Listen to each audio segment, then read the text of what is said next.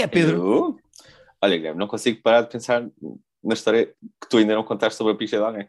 Então, não vou conseguir concentrar neste episódio e pensar nisso. Só para contextualizar, tivemos a gravar o nosso não episódio. contextualizamos nada. Eu estou a pensar numa história de uma picha e ninguém tem que saber. Estou a brincar. Conta, conta, conta.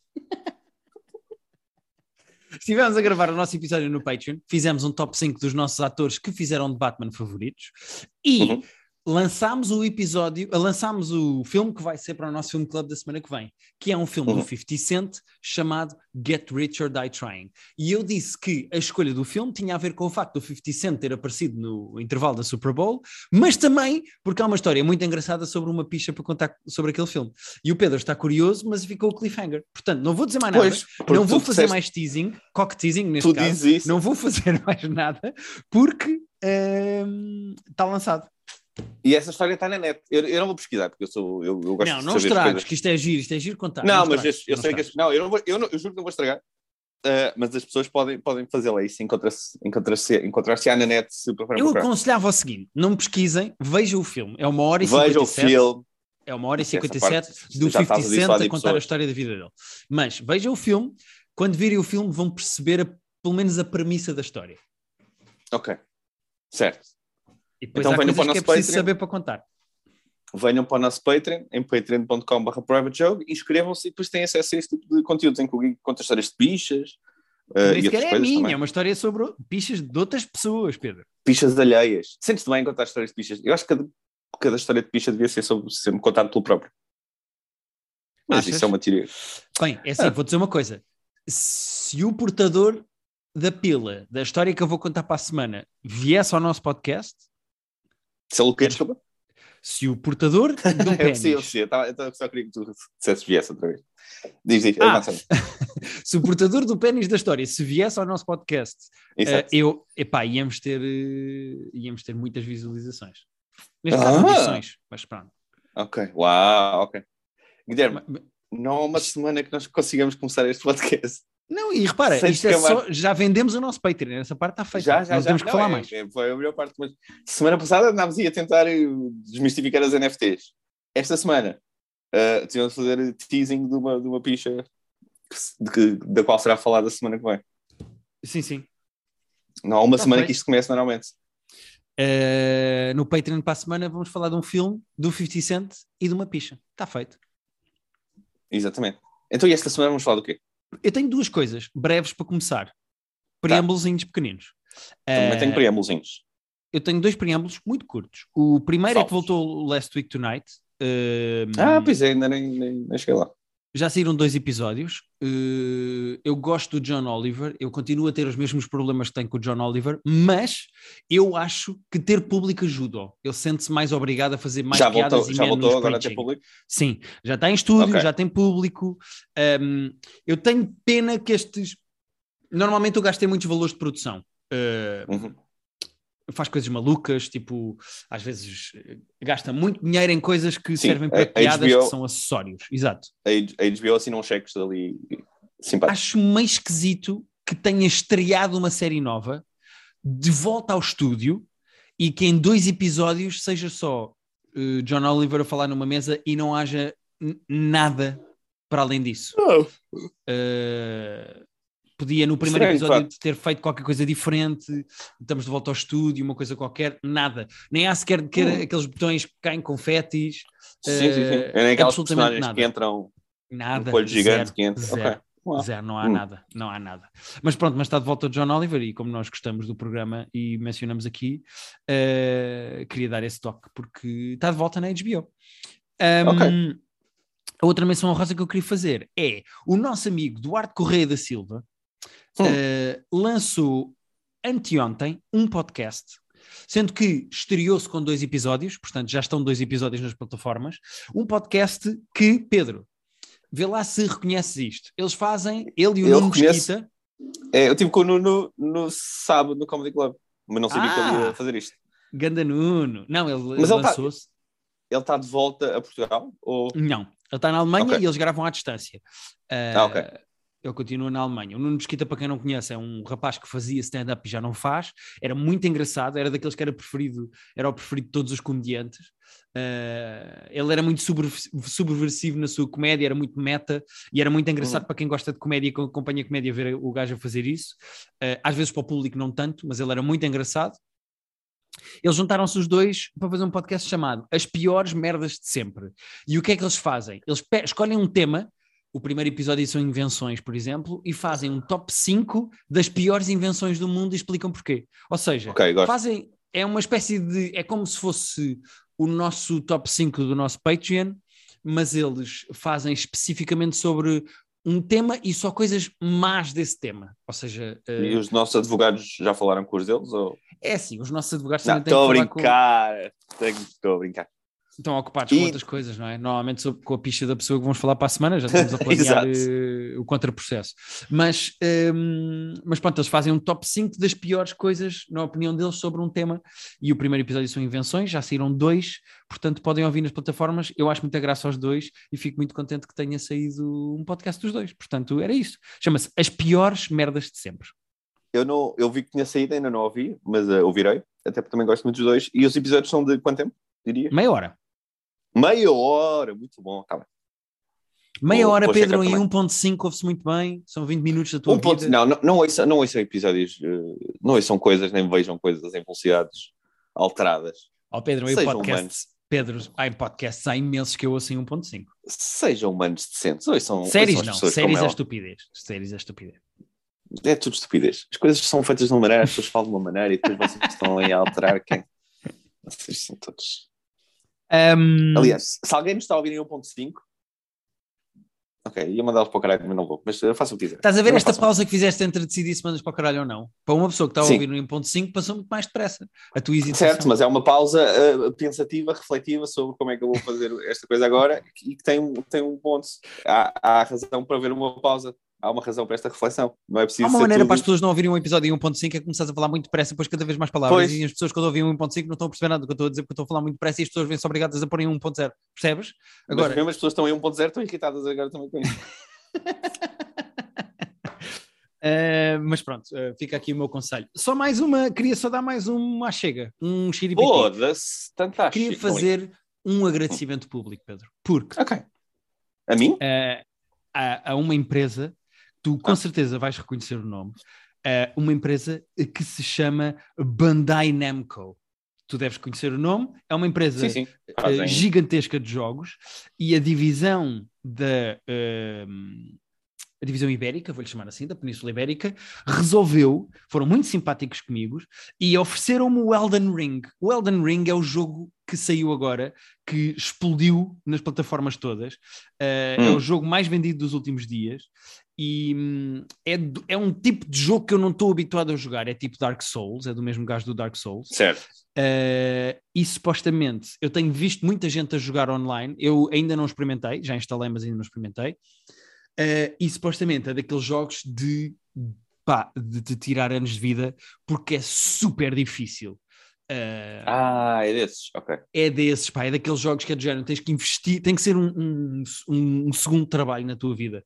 E o jogo é, é lindíssimo, é um universo super interessante. Eu tenho visto imensas coisas sobre o jogo, tem muitas piadas internas, tem coisas que tu descobres, tens imensas teorias, coisas para explorar, é open world e supostamente é difícil de jogar. Eu ainda não me meti nisso, mas queria agradecer à Bandai Namco por ter oferecido o jogo. Uh, tenho ali na minha Xbox, portanto. Sim, senhor. É fazer um agradecimento, mas dizer que infelizmente ainda não, ainda não joguei.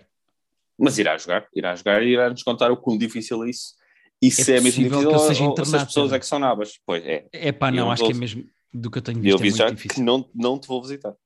Só para, só para deixar já aqui. Só para não ficar à espera. Tu nem é chato. Ah, o Pedro vai, o Pedro não vai. O Pedro não vai. Só para saber, não vai.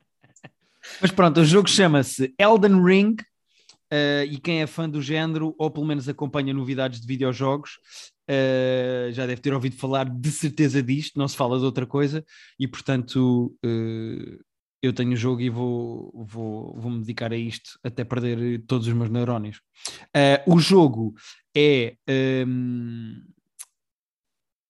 escrito pelo George R. R. Martin. Sério? Uhum. Ah. O jogo é do Hidetaka. Miyazaki, que já fez o Dark Souls e não sei o quê, ou seja, é o mesmo gajo que já tinha feito eh, os outros jogos, é a mesma produtora, a From Software, mas aqui juntou-se o George R. R. Martin para escrever a história com Mas ele. ele não, não tem livros para acabar. Ó Pedro, o que, é que, o que é que queres que eu te diga? Eu acho que esses livros nunca vão acabar na história do mundo.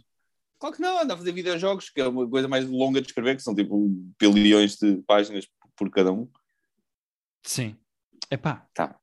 pelos vistos este jogo está muito bom. Eh, portanto, ele continua a, falar, eh, a fazer coisas. Eh, Também se diz que, a- que a colaboração dele no jogo foi pequena, mas pronto, ele está acreditado e tudo. Ah, ok. Mas pronto. Está bem. Olha, eu tenho um agradecimento também a fazer. Dá-lhe aí. A John Mulaney, que eh, enca- reencaminhou a sua vida o suficiente para voltar ao SNL como host esta semana. Uh, sabes que eu gosto muito, muito, muito do John Mulaney. Uhum. E, e ele foi o host pela quinta vez do SNL semana passada. Eu ainda não ganhei coragem de ver o episódio todo porque o SNL realmente choca-me um bocadinho como é que uma coisa, uma- um programa tão, com tanta gente a escrever, com tanto dinheiro, com tanta reputação, no geral, dos, dos episódios É que eu já vi fraco. completos, tem tanta água. Tipo, é, tanta, é tão aguado. Há uma coisa boa, há uma coisa gira, e depois há tipo três sketches que são tipo insuportáveis. Pá, já, eu acho muito pouca graça ao formato. Acho que aquela cena de ler cartões ao lado da câmara pá, é uma coisa que envelheceu mal e que não tem graça nenhuma. É esquisito estar a ver atores a falar para o lado da câmara. Pá, eu não consigo compreender o formato, não acho muita graça. Uh, epá, o formato, eu o formato até não tenho nada contra. Eu tenho mais contra a qualidade depois dos sketches, que às vezes são, são Sim. preguiçosos e são Sim, bizarros. e são... Mas o monólogo do Mulaney ah, não é inacreditável, mas é muito engraçado.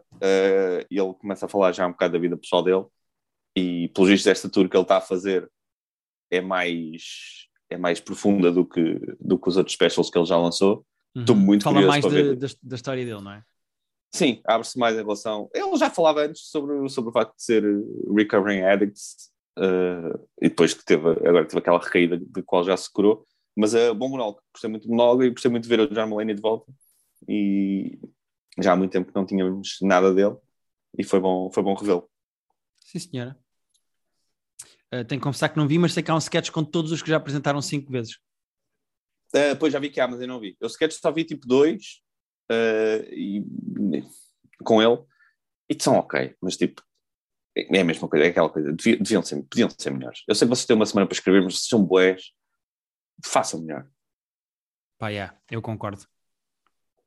Eu não, não acho graça ao SNL. Não é um tipo de programa que me faça rir. Uh, portanto, é isso. Então é isto, Tens semana mais- temos quê, Guilherme? Preâmbulos ou não? Não, eu uh, tenho preâmbulos- quatro coisas para falar. Quatro, boa, eu tenho duas. Ok. Quer dizer, eu posso, posso só dizer que acabei o Inventing Anna e o Love is Blind, uh, mas que tenho as mesmas opiniões que tinha já das outras vezes que falei disso anteriormente. Love is Blind, só faltava o episódio dos casamentos e não vou spoiler. Há casamentos que acontecem, há outros que não. Há pessoas que dizem que sim, há pessoas que dizem que não. Esta semana, dia 4, vai ser a reunion, que eu imagino tenha sido gravado umas semanas depois, ou uns meses depois, provavelmente em que Uhum. nós vamos saber se os casamentos ainda, ainda duram, se pessoas que disseram que não reavaliaram e voltaram, não sei nada disso. Ah, foi giro o último episódio, mas eu já, já estava no nono na semana passada quando falei aqui e, e não acrescentou, não mudou nada na minha opinião. A mesma coisa com o Inventing Anna, que eu já tinha falado há duas ou três semanas, sobre que é a série da Shondaland, sobre a, a Ana Delvey barra Ana Sorokin, que era uma burlona eh, estrangeira misteriosa que, que apareceu em Nova York e começou a pedir grandes quantidades de dinheiro emprestadas. Eh, acabei a série e mantenho a opinião que tinha antes, que é a história inacreditável. Às vezes, no, no literal sentido da palavra, nem queres acreditar que aquilo foi de facto possível, eh, apesar de ser baseada em factos verídicos. E depois a série é, é tão medianinha, é tão pela rama e é tão básica que dá pena, porque a série é ok, mas podia ser boa e não é.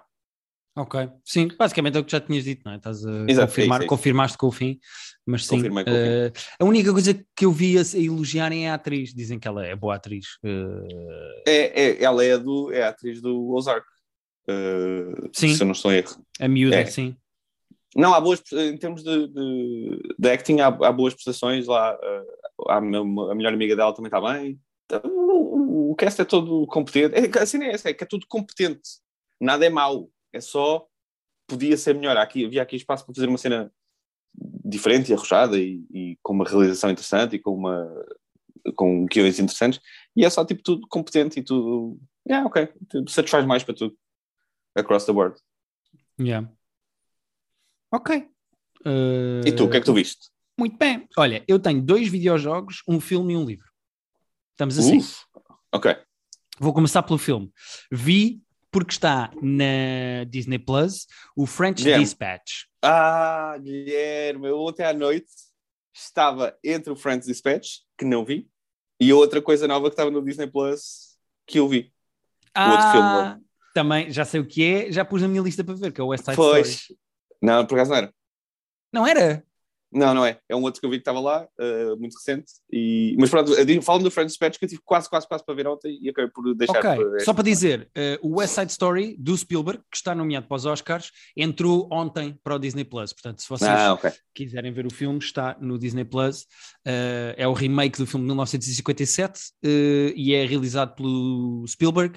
Uh, confesso que não tem muito bom aspecto. Eu vou ver por curiosidade de Oscars. Ah, mas, uh, mas tem.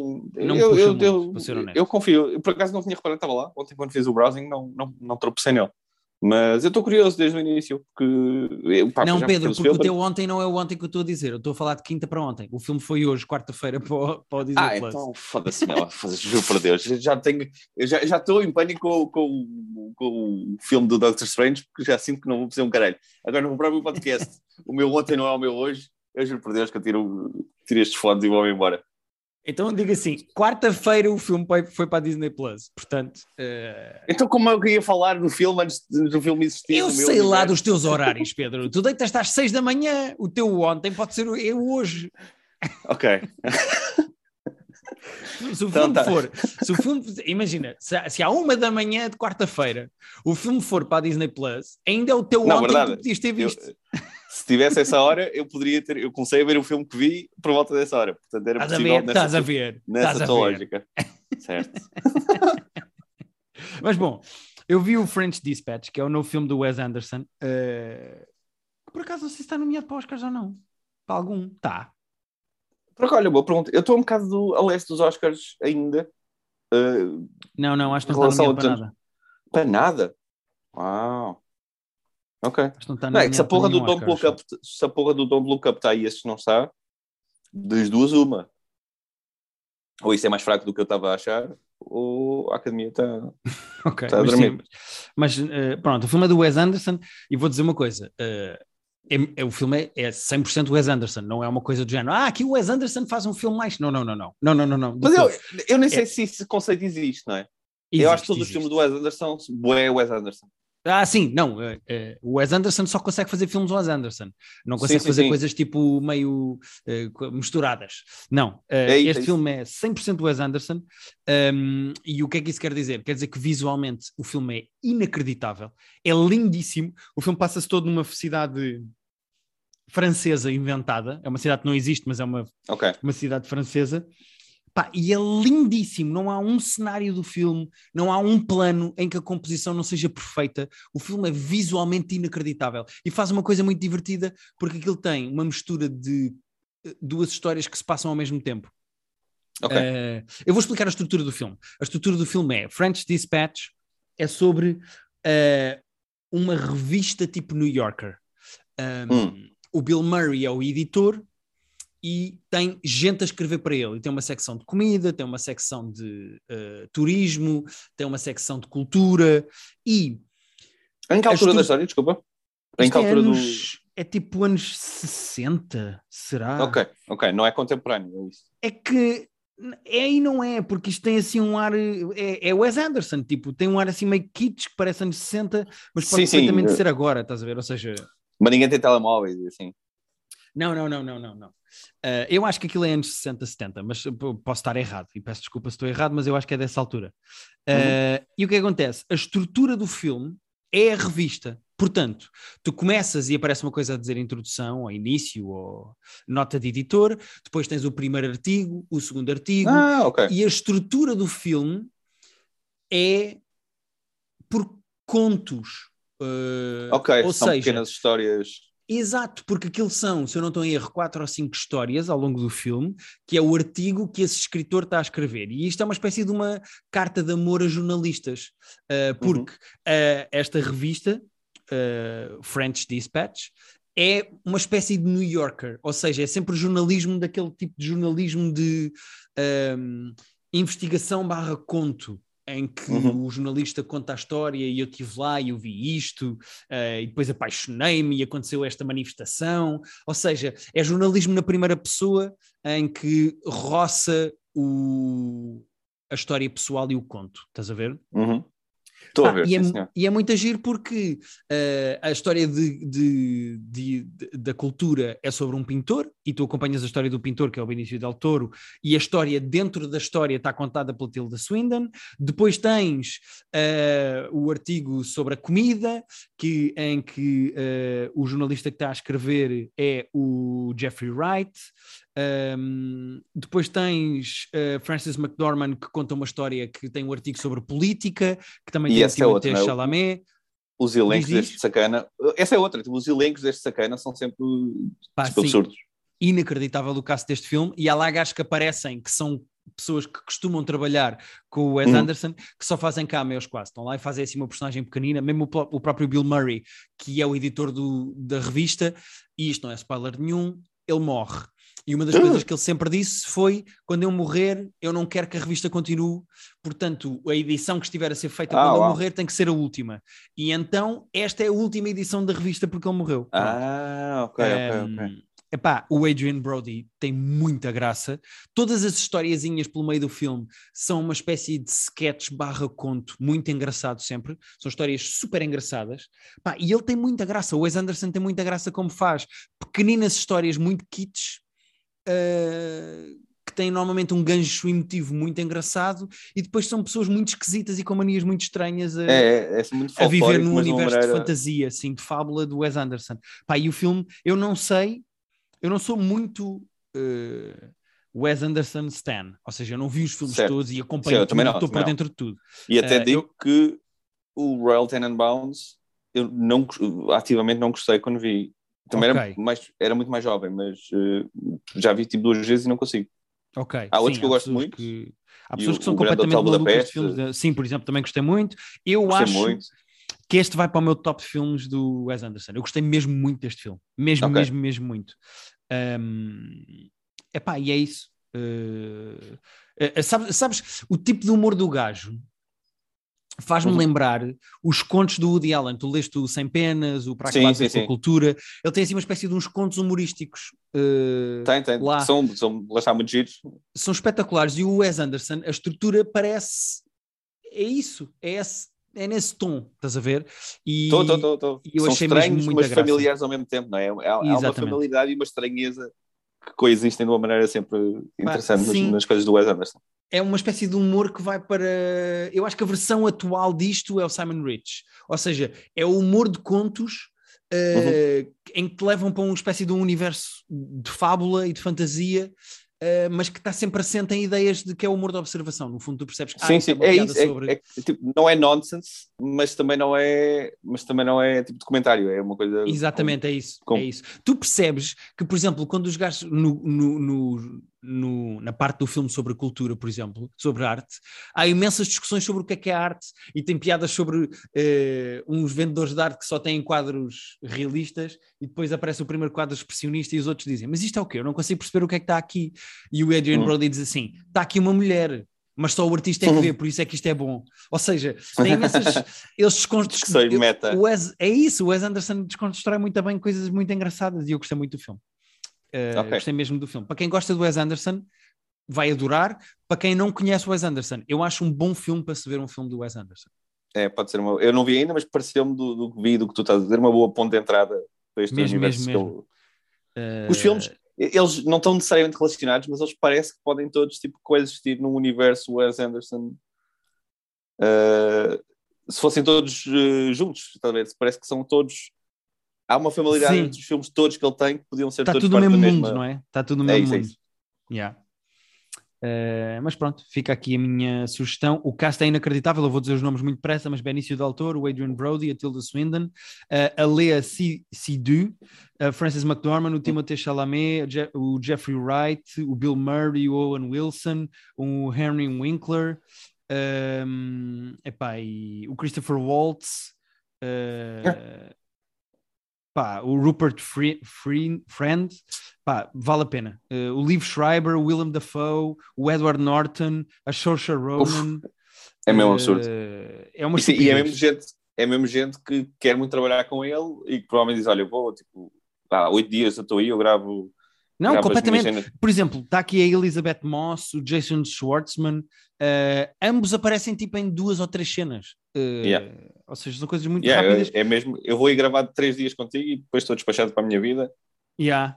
A cena que é engraçada nisto é que não, a personagem principal disto é a revista em si, e então tens contos com vários protagonistas, e isso é engraçado. Uhum.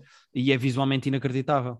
E depois tens partes mais dramáticas, partes de romance, mas é sempre uma comédia. E eu gostei muito do filme. Sim, senhor.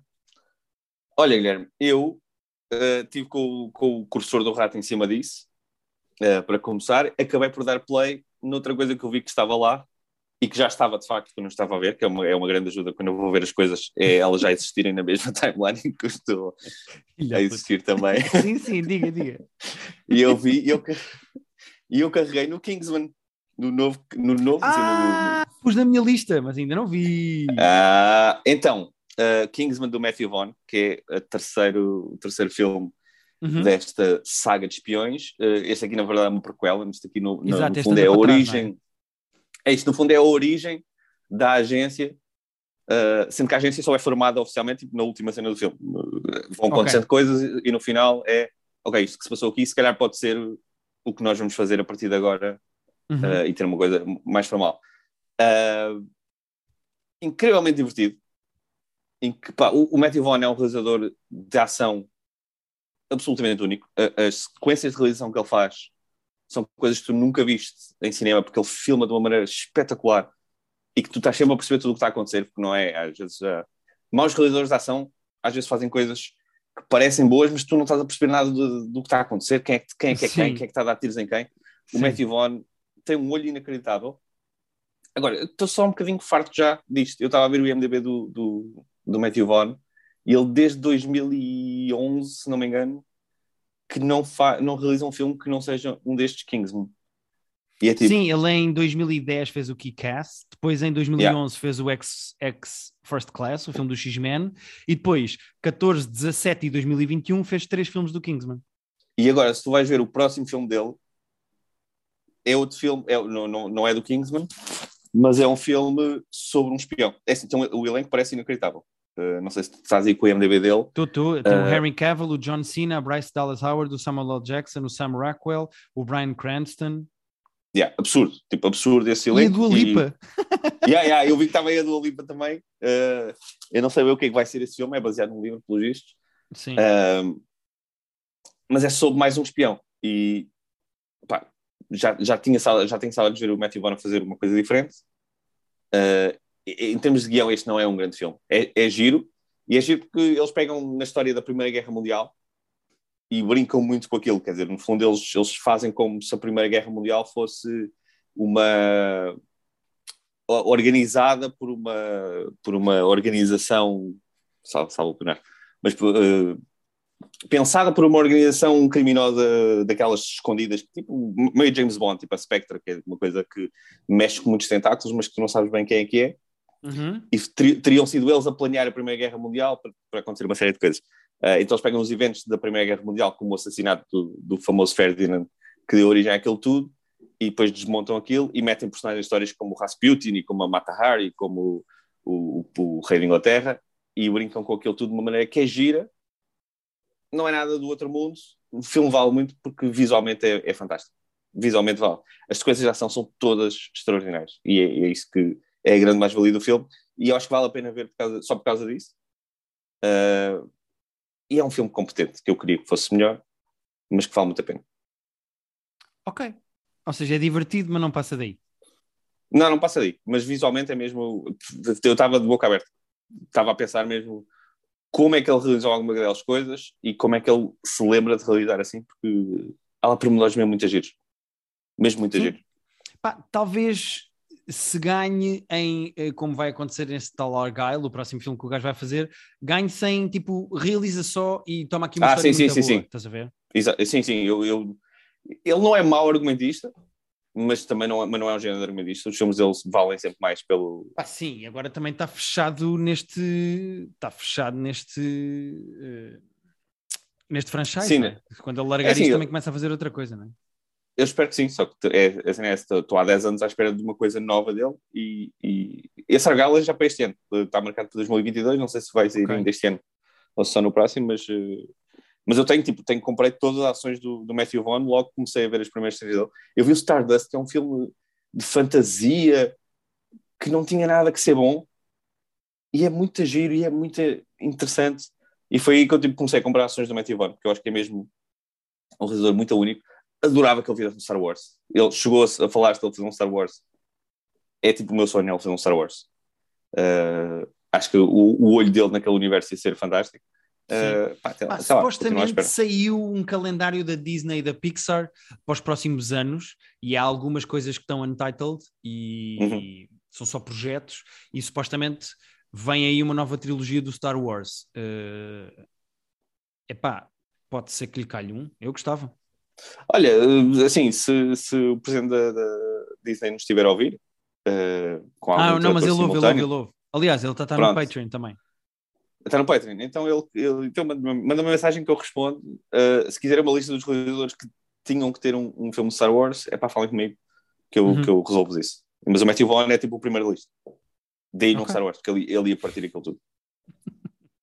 Combinado, vamos tratar disso então. Damos. Que mais é que tens? Tens livros e jogos? Tenho um livro, olha, vou falar desse livro. Uh, Então foi um fala livro desse que me livro. foi oferecido uh, de um autor chamado Grady Hendrix, que Hum. é, uh, epá, é o New York Times best-selling author. O gajo já escreveu algumas coisas uh, que funcionaram.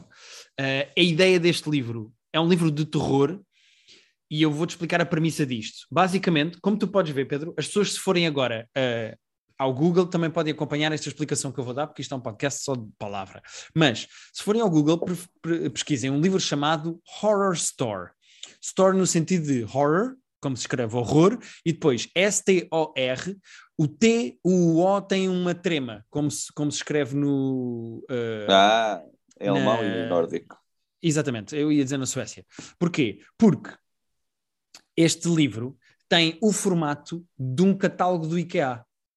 E é um Ah. livro de terror. Tem, Pedro, tu estás a ver o livro, as pessoas que podem estar no Google acompanham, mas tu estás a ver o livro, o livro tem literalmente o formato de um catálogo do IKEA.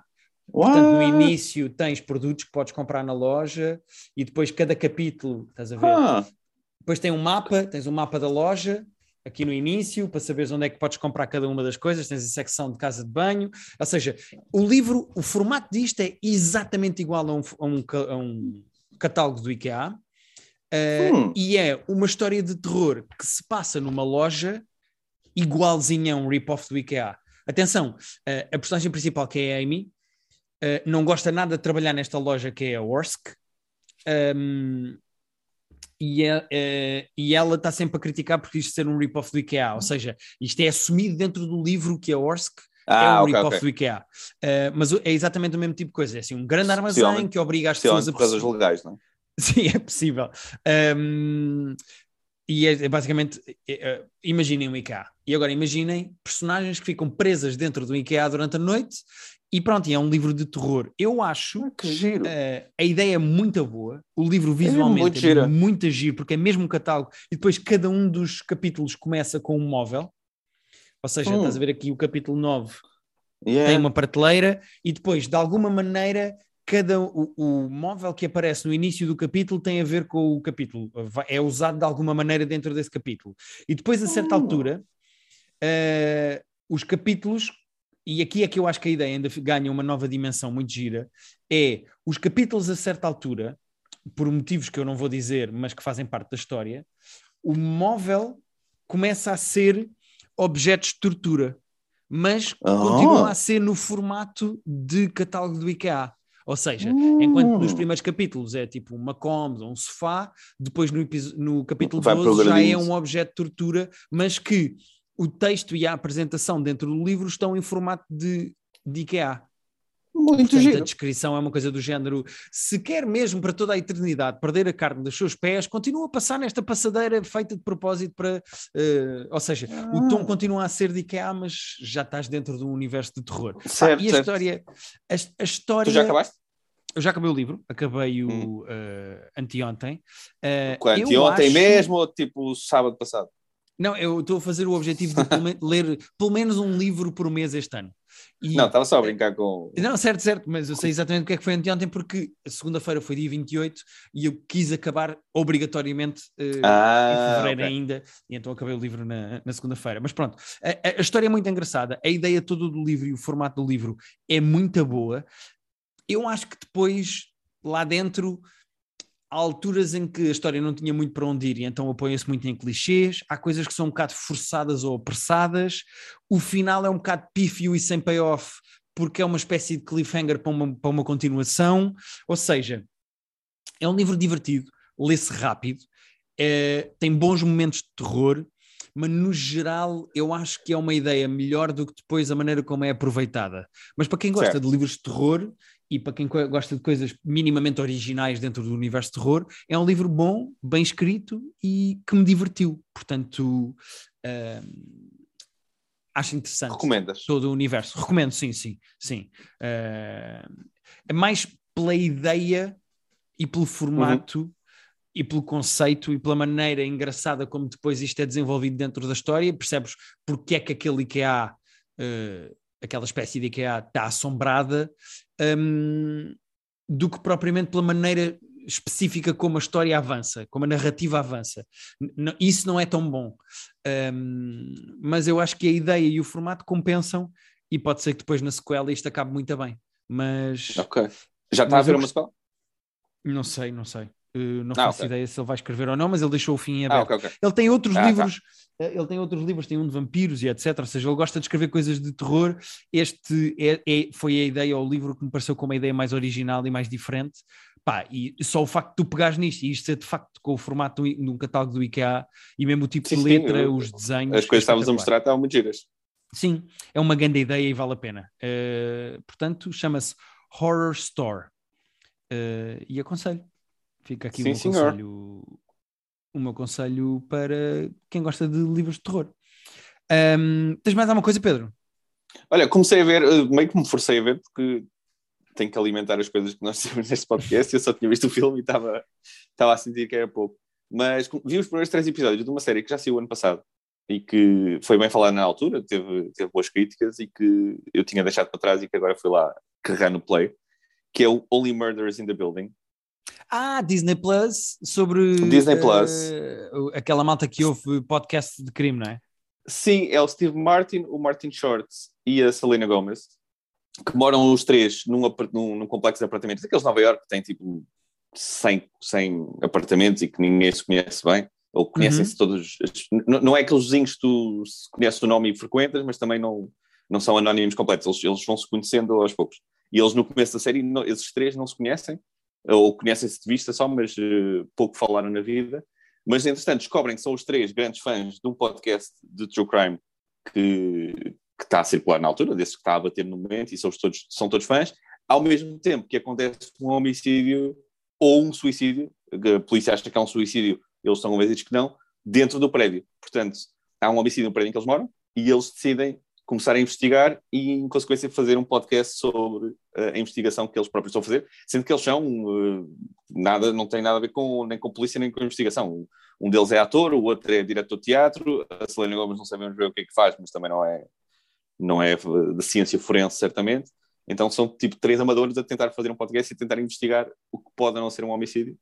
Ah, e a série é muito divertida. Eu acho que eles pegam nesta, nesta febre do true crime que, da qual eu faço parte também, porque também gosto muito desse tipo de comentários Uhum. mais, mais, mais documentários do que podcast, mas, eh, mas também gosto muito.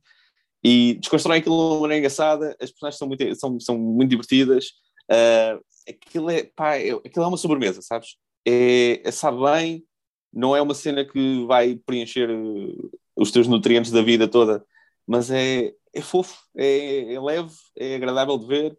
Os episódios são 25, 30 minutos, portanto também vê-se no instante. Eu acho que são, vão ser 10 episódios, mas a Disney Plus não é tão boa como os outros a mostrar a lista dos episódios, portanto não tenho certeza se são ou 10, ou 12, ou 13, mas imagino que seja por aí. E pá, é divertido, estão todos muito bem. Uh, o Steve Martin e o, e o Martin Short eu já gostava há muito tempo. A Selena Gomes tem menos referência, mas uh, está muito bem também aqui. Uh, já apareceu Tina Fey, assim, a fazer uma pontinha no episódio. Aquilo é só muito divertido. E acho que aquilo pode ir por uns caminhos giros de true crime dentro da. de, de true crime, de, sim, de, de, de haver twist e de haver revelações que tu não dá à espera, apesar uhum. de ser uhum. uma série de comédia. E estou a gostar, estou a gostar. Vi três assim numa de. só para ter alguma coisa para falar. E já me estava a perceber ver o quarto episódio às seis e meia da manhã. Portanto, é este o, o nível. Boa, ok. É bem, bem um, divertido. Muito fixe. Eu uh, ouvi pouca gente a falar disso, mas as pessoas que falavam, tipo, adoravam. E recebi mensagens é. a dizerem para falarmos aqui, para ver e não sei o quê. Mas pronto, assim vais tu à frente e depois dizes-me se, se vale a pena. Sim, senhor. Para a semana já devo ter acabado e, e volto aqui a fazer o ponto da situação. Mas uh, a review neste momento é muito divertido. Um, boa. Eu tenho, na verdade, tenho dois jogos para falar, mas eu posso deixar um para a semana e assim acabo. Uh, vou falar só de um. um hum. Que é, uh, eu consegui, Pedro, pôr hum. a minha mulher, Rita da Nova, a jogar Playstation. Eu vi esse tweet, mas depois não, não acabei por não perguntar o que era, nem como era, nem mais detalhes. Conta-me okay. tudo. Aconselharam-me um jogo chamado It Takes Two, que é basicamente um jogo que tem que ser jogado por duas pessoas uh, com dois comandos, e eu e a Rita estamos a jogar na PlayStation, que é um jogo co-op, ou seja, tu não consegues avançar no jogo se não estiveres a jogar com outra pessoa.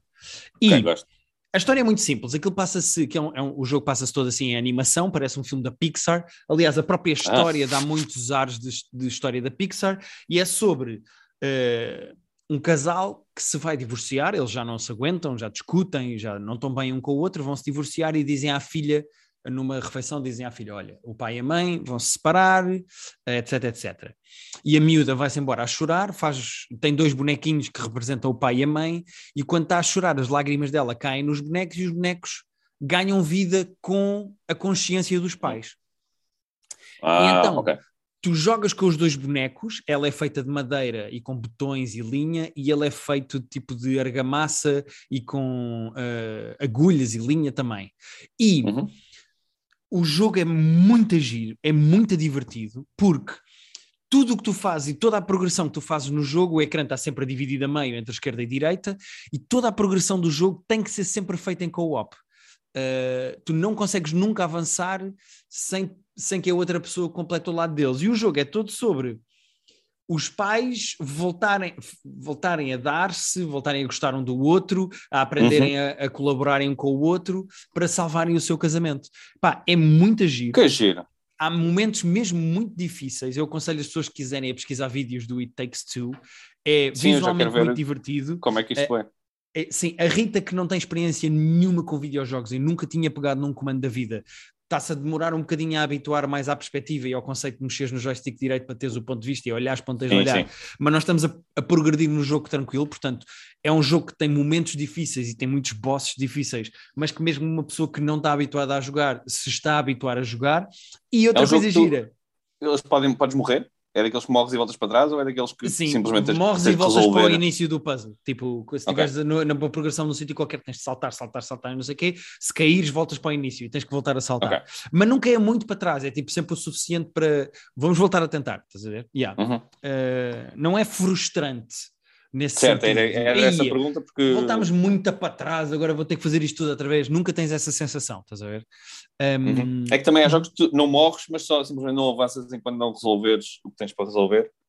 Ah, não, mas neste caso, tipo, tu precisas sempre de ir resolvendo tudo para continuar a avançar.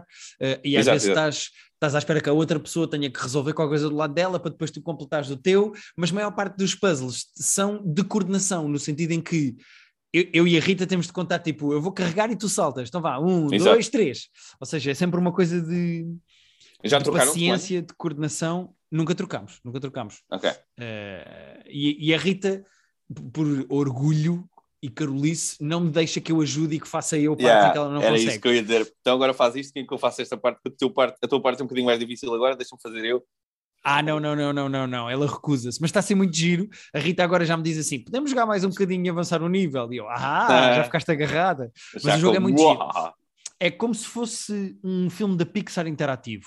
Uh, Giro. Eu já vou, já vou ver que aspecto é que isto tem, porque estou é mesmo, mesmo, mesmo com... muito giro. O único defeito que eu encontro. Pá, sim, não, e vais perceber porque é que eu digo aquilo, parece mesmo um filme de animação da Pixar. O único defeito que eu encontro no jogo, honestamente, é que os vídeos pelo meio que fazem avançar a história às vezes são um bocadinho longos. E o jogo é tão Hum, giro, ok. quando estás a jogar em comunhão, estás com outra pessoa, se os vídeos fossem um bocadinho mais curtos para voltares a jogar, para serem mais interativos, era melhor. Tinha mais ritmo. Sim, perde, às vezes perde um bocadinho o ritmo de ter vídeos tão longos para fazer exposição eh, narrativa, Ok. mas nunca foi uma coisa que nos fizesse pensar ou perder a atenção ou ir ao telefone, ou não, acho que nunca chegou a esse ponto. Mas pronto, é muito Ok. giro, chama-se It Takes Two e aconselho pessoas que eh, queiram pôr ou a namorada ou o namorado a jogar, ou que já tenham namorados ou namoradas que joguem, é um jogo muito giro para jogar a dois. Uhum. Fica aqui uma Sim, senhor. Tô, E eu e a Rita tô- estamos a um bocadinho mais de meio. Certo. Acho que, acho que fizemos boas sugestões hoje, Guilherme. Acho que isto foi um, foi um dos bons episódios que nós já fizemos. Dos Pedro, um, foi um dos quatro bons. Eu acho que é um dos quatro bons. foi filmes, foi séries, foi jogos, foi livros. ahm, coisas mais recentes, coisas um bocadinho que já, que já saíram ano passado. Yeah. Falámos da pista de alguém que pode ou não aparecer no filme que nós vamos ter que ver no Patreon. Cobrimos tudo, Guilherme. Pedro, só vais saber de quem é a pila. Não, já percebi, já percebi. Eu, eu vou googlar o jogo, mas não vou googlar a pila a ninguém. Atenção. Sim, eu aconselho. eh, eh, Google também o, o livro, que eu acho que tu vais gostar, eh, e o, o jogo, que podes, por exemplo, jogar com o teu irmão. Acho que era uma cena fixe vocês jogarem os dois. Ok. Vou, vou investigar isso. E é isto. Portanto, Pedro, acho Então que estamos. pronto.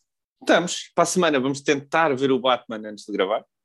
Sim, não prometo, mas vamos tentar. Vamos Olha, diz-me, nós, nós já gravámos o da semana que vem? Ou- eu não bem como, funciona o tempo. Não, gravámos o de hoje, gravámos hoje e, passo- e ainda não gravámos o da próxima semana. Não, para a semana vamos gravar o da próxima semana e um de janeiro que ficou por gravar. Ah, boa, boa, ok, ok. Eu não sei Pronto. como é que funciona o tempo já neste coisa, mas, Mas é assim, sim, é assim, é assim. E este Tá. fica já para agora e também para janeiro do ano que vem. Boa, parece-me bem. Mas vamos tentar ver o, vamos tentar ver o Batman ah, antes de gravar o próximo. Ah, vamos ver se conseguimos conciliar agendas ah, para o fazermos juntos, ou se, ou se cada um vai à sua vida. E, e há de- ah, o Special Trail Tomlinson está quase a sair, não sei se sai antes de, de nós também fazermos o próximo. E eu estava a ver o- aquela série que nós já estamos aqui a babar e a desejar que saia dos Lakers na HBO. O, o- acho que ou é Showtime ou é Winning Time, agora estou na dúvida. Uh, Sai Uhum. já no começo de março, sai já tipo dia 6 de março, creio. Portanto, muita coisa a acontecer uh, nos próximos tempos. 6 de março é tipo. Yeah. Domingo. Diz tu, quando é que é, diz tu quando é que é, porque eu não sei quando é que é, mas. Uh... 6 de março é domingo, estreia já este domingo. Ah, e, e faz sentido, faz sentido. Para a séries semana já, são- já podemos falar de um. Ah, vamos, sim, senhor. Eu estou com muita pica para isso. É Winning Time ou é Showtime? Dá-me dois segundos. Acho que é tipo da Winning Time da Showtime Lakers, uma coisa assim. Uh, que tem muita gente interessante. uh, acho que é do. É realizado pelo Adam McKay, inclusive. Chama-se Winning Time: The Rise of the Lakers Dynasty. Yeah, exato. E estreia eh, na HBO Max no dia 6 de março, de- domingo. É domingo, exatamente. É o dia do- das séries da HBO. Ok, então uh, potencialmente vamos ter outro bom episódio para a semana, o que me preocupa, porque depois não podemos habituar as pessoas a ter vários episódios bons de seguida. Pois é, Uh, vamos habituar mal as pessoas. Pá, Depois no outro fazemos um de merda que é para ser mais. mais Ok, tranquilo. combinado, combinado. Fica já, fica já. Tá? combinado. Então o próximo, Tá o próximo talvez esteja bom e o a seguir vai ser merda, só para saber. É isso, está combinado, as pessoas ficam já avisadas. Ok. Tchau, Pedro. Até para a semana. Tchau, tchau, Gui.